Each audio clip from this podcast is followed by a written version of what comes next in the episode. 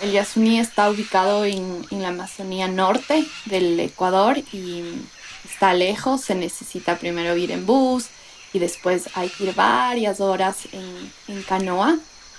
Ella es Antonella Calle, vocera y una de las fundadoras de Yasunidos, un colectivo que viene trabajando desde 2013 para proteger el Parque Nacional Yasuní y suspender la extracción de petróleo de su suelo. Y bueno, la primera vez que yo fui al Yasuní fue cuando se declaró la explotación petrolera del, del bloque 43 en el 2013. Al bloque 43 también le dicen Yasuní ITT, por las iniciales de los yacimientos que son Ispingo, Tambococha y Tiputini. En el Parque Yasuní viven comunidades quichuas, shuari y guaorani, y tres pueblos indígenas aislados de manera voluntaria. Yo sabía mucho de este lugar y por eso sabía que quería como defenderlo. Tenía la certeza de que había que luchar para que no entre la explotación petrolera, pero no conocía, no lo conocía. Y fue increíble porque ahí se reafirmó este sentido de de no abandonar este territorio de vida que se encontraba amenazado en ese momento. El Yasuní tiene los estos árboles de ceibos grandotes, ¿no es cierto? Tiene todos estos sonidos de la selva que cada uno está hablando con su propio lenguaje, el río, ¿no es cierto? Los árboles con el viento, las diferentes especies de pájaros, de animalitos que hay en, en toda la, la, selva que se escuchan así como súper, súper fuerte, ¿no? Creo que eh, escuchar esos lenguajes, aunque no logremos entender, ya te están diciendo que están ahí, que tienen una vida, ¿no? Y que puede ser afectada por la explotación petrolera. Eso fue hace 10 años, ¿no? O sea, eras jovencita. Sí, bueno, yo empecé con el, con el Yasuní cuando tenía 19 años y ahorita ya tengo 29 años. Han sido 10 años como de una lucha bastante larga y en eso reconozco que gran parte como de mi vida adulta, digamos, de este paso y como más ya de, de tal vez de dejar la adolescencia, ¿no es cierto?, asumir ya las cosas de la vida adulta, yo la he vivido con esta lucha del, del Yasuní. ¿Cómo fue para ti, primero que, que se fuese a hacer una consulta? Luego de 10 años, el colectivo Yasunidos consiguió que las autoridades den paso a su propuesta de consulta popular, con el objetivo de mantener bajo tierra el crudo del bloque 43 indefinidamente bajo el suelo. Y después el resultado. Ecuador le dijo sí. La mayoría votó para frenar la explotación petrolera en el bloque 43 este se encuentra ubicado en el Parque Nacional Yasuní, un bosque húmedo con cerca de 2.000 especies de flora y 1.500 de fauna. Sí, bueno, cuando nos aprobaron la, la consulta, la verdad es que para mí no era algo que lo creía. Entonces cuando ya salió, la verdad es que a mí me tomó algunos días asimilarlo. Lloré también, me acuerdo. Ahora es loco porque ya han pasado como dos o tres semanas desde que se realizó la consulta popular y todavía no creo que ya pasó la consulta popular. porque luchamos 10 años para un día, que fue el 20 de agosto. Este tipo de consulta no tiene precedentes en el mundo. Es la primera vez que los ciudadanos de un país votan para limitar la extracción de recursos. Ahora la petrolera estatal Petroecuador tiene un año para cesar las operaciones en el bloque 43 del Yasuní y desmantelar su infraestructura de perforación. Y hasta acá todo iba bien. La noticia se recibió con mucho entusiasmo, hasta la semana pasada, cuando se filtró este video del presidente Guillermo Lazo. Nosotros no queremos que termine la producción del bloque 43. No queremos. Y no vamos a apoyar y apurar ningún trámite. Por ahora, no. Alguien lo grabó durante una reunión que tuvo lazo con líderes y representantes de las comunidades Guaorani y Quichua de la Amazonía ecuatoriana. En esa reunión, Lazo dijo que tampoco se podía cerrar un pozo petrolero de la noche a la mañana. No es posible y nos estamos yendo por el camino de es inaplicable la consulta. No es posible aplicar el sí comprendan que no es posible y que vamos a, a sostener esta posición el mayor tiempo posible. Con esto que ha dicho Lazo, ¿cómo están ustedes? O sea, ¿cuál es la reacción? Sí, bueno, a mí no me sorprende, digamos, las declaraciones de Lazo ni de sus ministros, porque finalmente él ha demostrado que es un señor que nunca respeta ni su palabra y, digamos, desde ahí no sorprende que no quiera respetar tampoco la, la voluntad popular, ¿no? Pero eh, finalmente es un gobierno más y aquí claramente y la constitución, digamos, lo establece que la voluntad popular es de obligatorio cumplimiento, ¿no?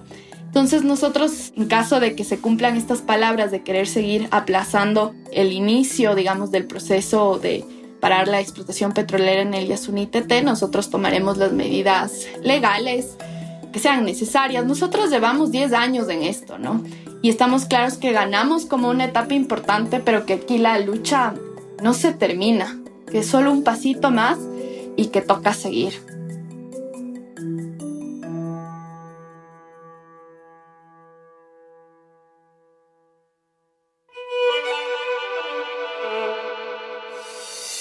Bienvenidos a El Hilo, un podcast de Radio Ambulante Estudios. Soy Silvia Viñas. Y yo soy Eliezer Budasov. Hoy, el resultado de una consulta popular para preservar uno de los lugares más biodiversos del planeta en Ecuador.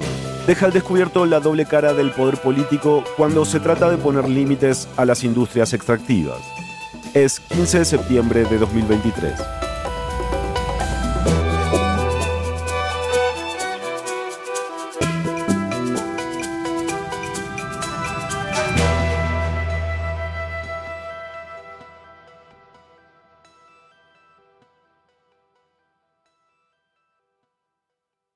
Ana, nos gustaría entender la magnitud de lo que está pasando. ¿Cuál es la importancia del Yasuní en Ecuador? Bueno, el Yasuní es un parque nacional y una reserva de la biosfera. Ella es Ana Cristina Alvarado, periodista del medio ecuatoriano La Barra Espaciadora. Este parque nacional es importante y ha ganado muchísima notoriedad en los últimos años porque alberga gran biodiversidad estamos hablando de uno de los sitios de los reservorios de biodiversidad más importantes del mundo. En el Yasuní hay 1.130 especies de árboles. Eso es más que en Canadá y Estados Unidos juntos. Hay muchas variedades de mamíferos, anfibios, reptiles, peces, insectos, murciélagos y 593 especies de aves. Un informe de la UNESCO dice que muchas especies de aves registradas en el Yasuní son consideradas raras, frágiles o vulnerables. Hace 34 años, en 1989, la UNESCO designó el Yasuní como reserva de la biosfera. Pero también estamos hablando de un lugar que es el territorio ancestral y milenario de la nacionalidad Huaorani del Ecuador, en donde habitan tres pueblos en aislamiento voluntario pertenecientes a la nacionalidad Huaorani, que son los Tagaeri, Taromenane y los Duacaeri. Y además de ser un lugar único en el mundo por sus riquezas naturales, debajo del parque hay mucho petróleo, Estamos hablando que el 20% del crudo de todo Ecuador está en ese suelo. Y Ana, ¿de dónde y cuándo surge la idea de hacer una consulta sobre la explotación petrolera en el Yasuní? Todo esto surge en el gobierno del presidente Rafael Correa en el 2007. El presidente Rafael Correa, por distintos motivos, decide que va a liderar la iniciativa Yasuní la iniciativa Yasuní TT planteaba dejar el petróleo del bloque 43 bajo tierra a cambio de una compensación económica. Ese año Correa fue a una conferencia de las Naciones Unidas y lo propuso. Estamos dispuestos a hacer este inmenso sacrificio, pero también demandando la corresponsabilidad. Es decir, Correa le estaba pidiendo dinero a la comunidad internacional, especialmente a los países desarrollados, los que más contaminan. El monto era de alrededor de 3.600 millones de dólares en un plazo de poco más de 10 años. Eso es la mitad de lo que supuestamente obtendría Ecuador si extraía el petróleo. Es importante saber que Ecuador es un país que ha dependido de la extracción petrolera desde la década de los 70, entonces por lo tanto el presidente Rafael Correa consideraba que necesitábamos los ecuatorianos una compensación por evitar, digamos, esa destrucción de la naturaleza que conlleva abrir campos petroleros en un lugar, como les decía, tan biodiverso como el Parque Nacional Yasuní. Así empezó un proceso largo que duró seis años y que al final fracasó. La comunidad internacional no respondió como Correa esperaba. Entonces, en 2013, su gobierno le pidió a la Asamblea Nacional comenzar la explotación del bloque 43. De acuerdo con el artículo 407 de la Constitución, solicitar a la Asamblea Nacional la declaratoria de interés nacional al aprovechamiento del petróleo en el Yasuní. Rafael Correa dijo que se va a explotar con mucho amor, lo cual es bastante gracioso, ¿no? las actividades extractivas son todo lo contrario a los afectos, a los cuidados. Cuando esto sucede, varios grupos que han estado resistiendo a las explotaciones extractivas, a las explotaciones petroleras, se juntan en un colectivo llamado Yasunidos, del que Antonella, a quien escuchamos al comienzo de este episodio, es vocera y una de las fundadoras. Con el objetivo de liderar o de llevar este caso a realizarse una consulta popular. Y bueno, así es como empieza todo este cuento. Ese mismo año, 2013, Yasunidos pidió que la decisión de Correa se sometiera a consulta popular. Es decir, que fuera el pueblo el que decidiera si se iba a explotar el crudo del bloque 43. Pero el Consejo Nacional Electoral no aprobó la consulta. Durante una década, Yasunidos peleó una batalla legal tortuosa. Pasaron tres gobiernos diferentes, se enfrentaron a innumerables trabas, hasta que finalmente lo lograron. En mayo de este año, la Corte Constitucional autorizó el referéndum, y en agosto, 59% del electorado dijo que sí, que el petróleo que está en el subsuelo del bloque 43 debía quedarse ahí. ¿Qué se sabe sobre estas personas que votaron que sí? Creo que es importante entender que Ecuador es un país asediado por actividades extractivas. Somos un país que en todas las provincias estamos enfrentando luchas anti-extractivistas y estas luchas no son gratuitas. En la costa, por ejemplo, es contra las camaroneras que han provocado la destrucción de los manglares. En la sierra, contra los proyectos mineros. Y en la Amazonía, como ya hemos escuchado, la lucha es contra los proyectos petroleros. Entonces, yo creo que desde los territorios desde los diferentes territorios ha habido una empatía con este territorio que parece bastante lejano, que es desconocido para la mayoría de ecuatorianos justamente por estar tan alejado, pero hay una empatía de que en muchos territorios ecuatorianos estamos y se está luchando en contra de actividades extractivas que no están pasando por la consulta previa, libre e informada. Entonces, yo creo que estos son los ecuatorianos que le dijeron sí al Yasuní. Ana nos contó que el voto joven también fue fundamental. Más de la mitad del electorado que votó por el sí tiene menos de 40 años. De hecho, hay analistas que creen que la victoria se debe a que estos jóvenes tienen más credibilidad que los empresarios y otras figuras públicas que hicieron campaña por el no. Por otro lado, el 41% de los votantes eligieron la opción del no. En su mayoría, estas personas viven en las dos provincias con más actividad petrolera en el país son Sucumbíos y Orellana, están en el norte de la Amazonía ecuatoriana y estas provincias dependen de las actividades petroleras. Entonces, que la actividad petrolera deje o cese, para ellos representa una pérdida a sus ingresos económicos. Algunos políticos de estas provincias dijeron que si ganaba el sí, el impacto económico para sus ciudades podría ser importante. Ana nos explicó que las autoridades locales, el gobierno y hasta Petroecuador hicieron campaña, aunque no tenían autorización porque la constitución lo prohíbe se hizo campaña por el no, usando herramientas de terrorismo económico, diciendo que Ecuador va a perder la dolarización, diciendo obviamente que las personas que dependen del petróleo, que porque se deja de explotar un campo, por poco todos los campos van a dejar de funcionar en el país, entonces todos los que están involucrados de alguna manera dependen de esas actividades, van a perder sus trabajos o sus ingresos. Durante la campaña, el gobierno de Lazo dijo varias veces que al dejar de explotar el bloque 43, el país perdería 1.200 millones de dólares anuales. Y según el gerente de Petroecuador, en 20 años, la pérdida sería de más de 16 mil millones de dólares. No obstante, es importante entender que este es un valor bruto. Netamente, el valor sería mucho menos. Esto ya merece un análisis económico, ¿no? Pero hay que entender que de, estos 1.200 millones también se hace compras de materiales, de insumos para la misma actividad extractiva y además es importante entender que hay muchas empresas proveedoras de servicios que están trabajando en la zona a las que también hay que pagarles. Hay trabajadores, hay muchas dinámicas ahí eh, que involucran que esos 1.200 millones de dólares no son netos, son brutos. Desde Unidos también desestimaron las cifras del gobierno. Dicen que para llegar a ese número, 1.200 millones de dólares, cada barril tendría que costar 60 dólares. Pero ese precio por barril no es real, porque desde que se empezó a explotar estas tierras, en el 2016, el barril de petróleo ha estado a 51 dólares. Según Unidos, el cálculo del gobierno tampoco toma en cuenta el costo de sacar ese petróleo. Esto equivale a 35 dólares por barril Además, el discurso en campaña tampoco mencionó que se trata de un petróleo de baja calidad, que es complicado y costoso extraer.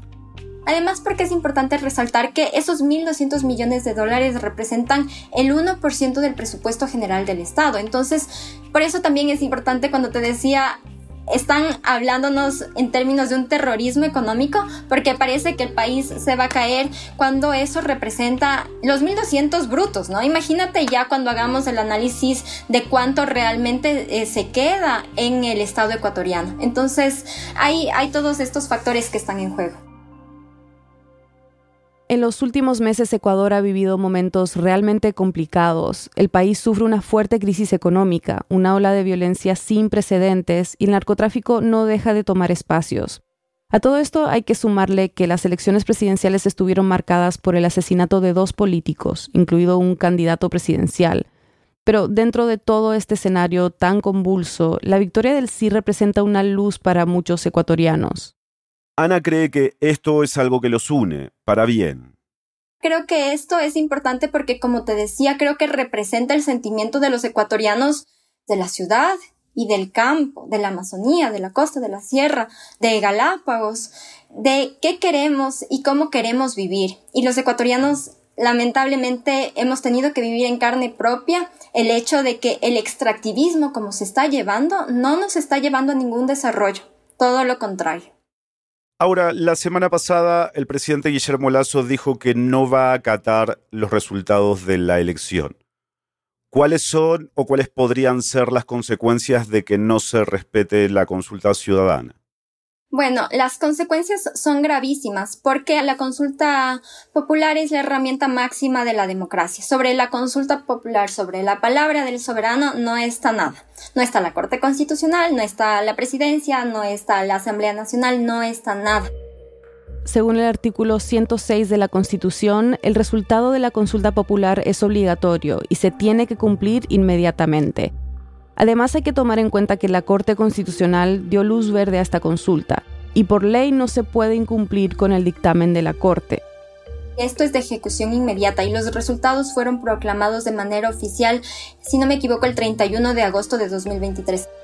El gobierno debería ya estar trabajando en, en ese plan de retirada y en la ejecución, no solo en el plan.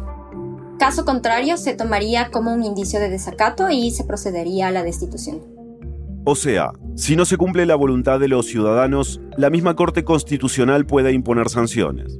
Y una de ellas sería la destitución del presidente Guillermo Lazo. Esa podría ser la consecuencia jurídica de todo esto. Pero también hay otras consecuencias. La mayoría de los votantes decidieron frenar la explotación de petróleo en el Yasuní.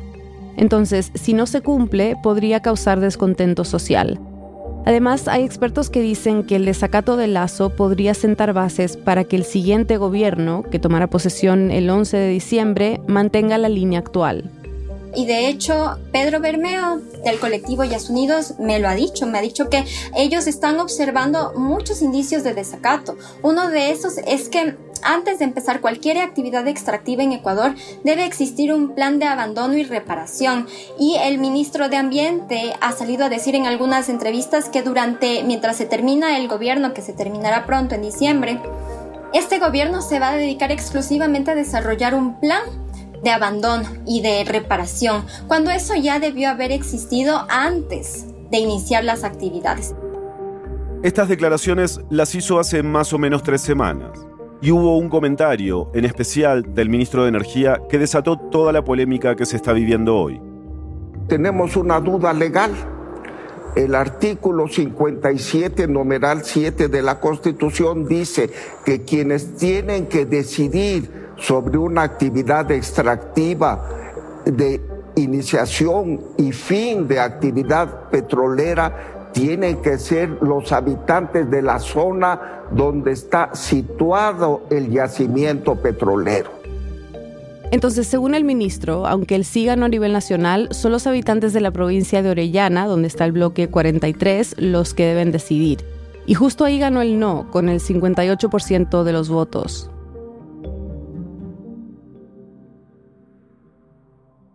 A los pocos días, el gobierno de Lazo desmintió al ministro en un comunicado y dijo que iba a respetar la voluntad ciudadana.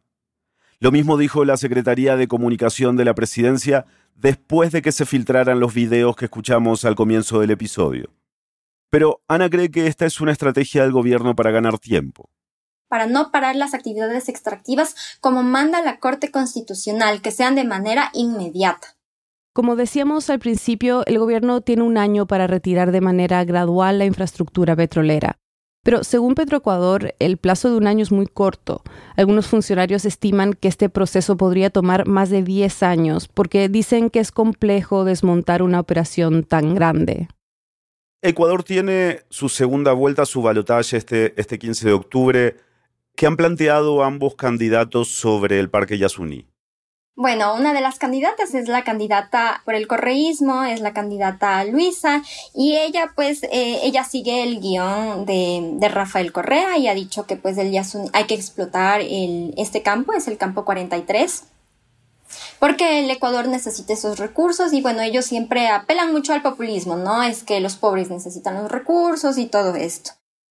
El contrincante de Luisa González es Daniel Novoa, un exasambleísta de 35 años, apoyado por una alianza de partidos de derecha.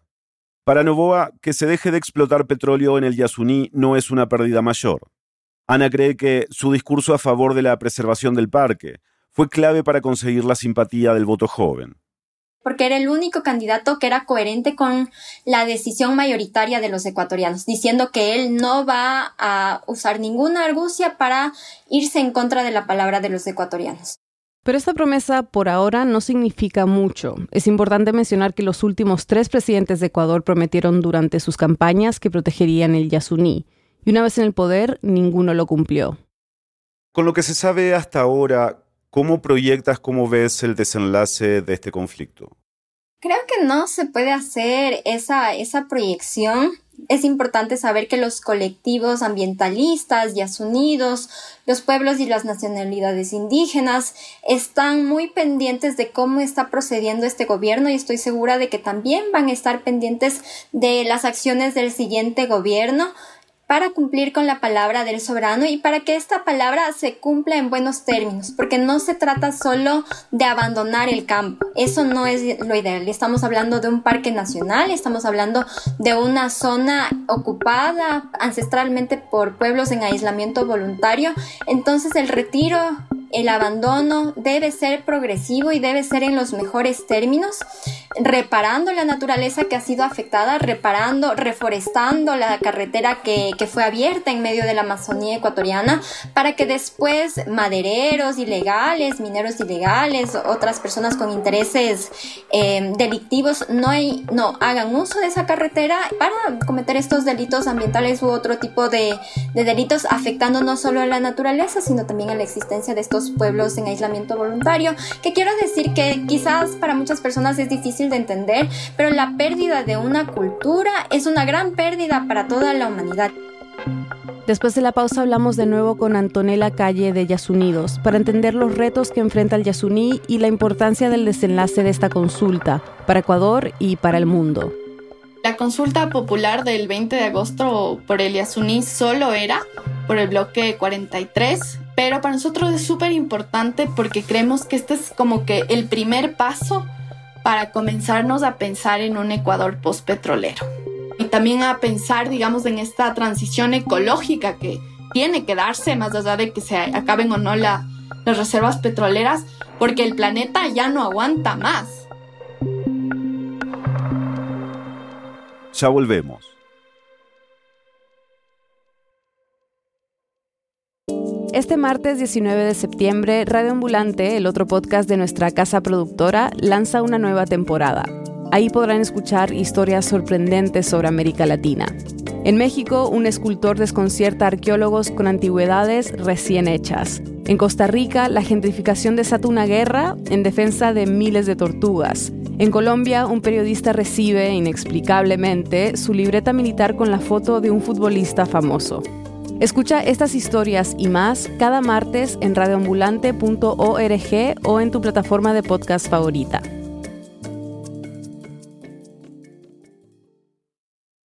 Estamos de vuelta en el hilo. A grandes rasgos, ¿cuáles son las principales amenazas, los principales conflictos o retos en el Yasuní? Sí, la principal amenaza es la actividad petrolera, sin duda. Después hay otras como por ejemplo el, tráfico de especies silvestres o también la tala ilegal de madera que hay en la zona. Son amenazas igual fuertes, pero sin duda la más grande es la extracción petrolera en la zona, ¿no? En el bloque 43 se producen cerca de 55 mil barriles de petróleo al día. Esto es cerca del 11% de la producción nacional. Cuando se, se declaró la explotación petrolera en el bloque 43 del Yasuní TT, se dijo en ese momento que la explotación petrolera se iba a hacer con la mejor tecnología de punta y que por tanto no iba a haber ningún tipo de afectación en la zona. Nosotros hace 10 años ya dijimos, eso es imposible, siempre hay impactos, no, no prometan algo que no van a cumplir. Y esos impactos ya se pueden ver. El primero es evidentemente el ruido que generan la explotación petrolera en la zona, que obviamente esto afecta a las especies animales que habitan y también a los pueblos que habitan ahí. Para que nos hagamos una idea, las personas que nos están escuchando, es como que si tuviéramos al lado de nuestra casa un helicóptero todo el día sonando.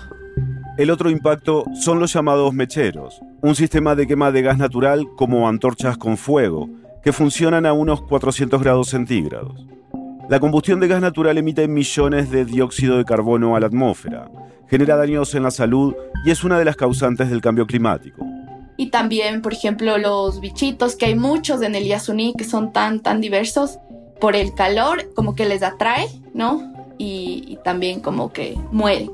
Antonella resaltó que cuando se abren pozos petroleros también se construyen carreteras y aunque hace 10 años funcionarios ecuatorianos dijeron que en el Yasuní no iban a hacer carreteras, eso no se cumplió. Entonces ya se ha visto su impacto, como la deforestación. También interrumpen, digamos, los pasos de los animales que tal vez antes se movían por ahí y ahora ya no pueden porque hay una carretera. Entonces ahuyenta también a los animales las carreteras, pero también hace que puedan entrar personas del exterior, digamos, a estos lugares y por lo tanto lo que se ha visto en otras zonas de la Amazonía es que comienzan a colonizar la zona, ¿no? Y eso también ya trae sus propios conflictos, ¿no? Hablamos de actividades ilegales, caza de animales, tala de árboles. Además, se han registrado derrames de petróleo y contaminación del agua. Esto ha generado conflictos, incluso masacres de indígenas en la zona. Y las personas más afectadas por todo esto son las comunidades indígenas del parque. Entonces, cuando se anunció la explotación petrolera del Yasuní, el movimiento indígena fue un actor clave en la lucha en contra de esa decisión. Ahora que se hizo la consulta popular, varios dirigentes indígenas convocaron a votar por el sí, para que se deje de explotar el bloque 43. Aunque también hubo indígenas a favor de no parar la explotación petrolera. Pero eso es también entendible porque ha habido una política histórica de chantaje por parte de las petroleras y del Estado ecuatoriano en la zona. Es decir, el Estado ecuatoriano básicamente lo que ha llegado a decir en estos territorios dependientes de la actividad petrolera les ha dicho, si ustedes no nos permiten tener actividad petrolera en esta zona, no van a tener salud, no van a tener educación y se les ha condicionado derechos. Derechos que a las personas que vivimos en otras zonas o en las grandes ciudades no se nos condiciona las empresas petroleras siempre entran con engaños. Entonces, por ejemplo, lo que se ha visto mucho es como, ustedes nos dejan entrar, nosotros les ponemos una cancha de fútbol o les damos trabajos a la gente de la comunidad. Pero ¿qué trabajos son? Para limpiar la carretera, para sacar hierbas, cosas así, ¿no? Porque claro, para la actividad petrolera ellos necesitan mano de obra especializada, ¿no? Y la gente de la comunidad no está especializada en cosas así. Antonella nos explicó que las petroleras suelen contratar a pocas personas de las comunidades y por poco tiempo, también que causan división. Con la gente de la comunidad que sí quiere actividad petrolera y la que no quiere. Porque a los que sí quieren y para que quieran les ofrecen a veces mucha plata para que puedan firmar, ¿no? O les ofrecen estas, no sé, la cancha y esas cosas. Y las personas que no quieren no ceden y ahí hay una, una ruptura del tejido social dentro de la comunidad. Con la llegada de las petroleras en la Amazonía en general, siempre entra el alcohol. Y lastimosamente eso hace que también incrementen la violencia de género. Y lo que se ha visto también es que, claro, con la presencia de tantos hombres en la zona, también comienzan a molestar a las mujeres de las comunidades, donde las mujeres tampoco muchas veces ya no pueden caminar tranquilas. Entonces hay como varias violencias que se generan en la zona con la llegada de la, de la actividad petrolera. ¿Y cómo han resistido esto los indígenas? Bueno, la, ha sido súper difícil y, de diferentes maneras, ¿no? Han encontrado las comunidades mismo alternativas a la explotación petrolera. Y una de esas, por ejemplo, es la, comunidad en Añangu. Y lo que ellos hicieron ahí es implementar un, proyecto de turismo comunitario. Turismo sostenible, responsable con el ambiente que genera ingresos y trabajos para la comunidad, y que muestra que pueden sostenerse sin actividad petrolera. Promueven preservar la naturaleza y conservar las tradiciones locales, la música, las artesanías, la medicina tradicional. Y bueno, de ahí las comunidades también lo que siempre han hecho también en sus territorios son paros. Paros en la zona, cerrar las carreteras para que no puedan pasar las maquinarias petroleras y eso cuando, por ejemplo, ha habido contaminaciones o derrames de petróleo en la zona y esas cosas. El impacto de la explotación petrolera en el Yasuní es nacional. Cuando empezó en el bloque 43, el presidente de la época, Rafael Correa, dijo que el país necesitaba el dinero de esa extracción para superar la pobreza. Como sí, el Yasuní es un lugar súper importante, nos da mucha pena, ¿no es cierto?, explotarlo, pero la explotación petrolera va a ser para beneficiar a los sectores más empobrecidos de este país, para educación, para salud, para trabajo. Por eso se va a tener que sacrificar este lugar tan importante. Han pasado varios años y eso fue una total mentira. La plata del Yasunítete no ha ido ni a salud, ni a educación, ni a generar los millones de empleos que se dijo. No ha pasado eso lo que hemos visto, en verdad, es que la plata del petróleo en el bloque 43 y en general en este país, la mayoría se ha ido a enriquecer, ¿no es cierto? Al sector petrolero, a las élites de este país y también se ha ido a, la corrupción, ¿no? Los mayores escándalos del Ecuador están relacionados con la industria petrolera. ¿Por qué crees que es importante que no solo en Ecuador, sino en el resto de Latinoamérica y el mundo prestemos atención al Yasuní y a este desenlace de lo que venga luego de la consulta popular? Creo que el Yasuní es súper importante para el Ecuador y para el mundo por toda la vida que alberga ahí. Yo creo que el Yasuní nos ha enseñado a poner un freno a la actividad petrolera y su lógica que ha sido históricamente en el Ecuador y en los territorios súper antidemocrática. La industria petrolera siempre ha querido decidir sobre la vida de los territorios a donde llega y sobre la vida de los países. Y finalmente lo que nosotros hacemos en el Ecuador con esta consulta popular del pueblo ecuatoriano es decirle basta. Ustedes ya no van a decidir ni el gobierno, ni los, los empresarios, ni los intereses de turno que están aquí. El pueblo ecuatoriano toma una decisión también frente a la inacción del gobierno ecuatoriano y de los gobiernos del mundo a tomar medidas concretas en contra del cambio climático, ¿no? Entonces también yo creo que es un mensaje a los otros países, a las sociedades, a los pueblos de otros países, de decir, bueno, no podemos seguir esperando que estos señores hagan algo en contra del cambio climático, es hora de comenzar a impulsar cosas súper concretas porque si no hacemos nada, simplemente esto avanza y mañana ya no vamos a tener el planeta, ¿no? Antonella, muchas gracias. A ti.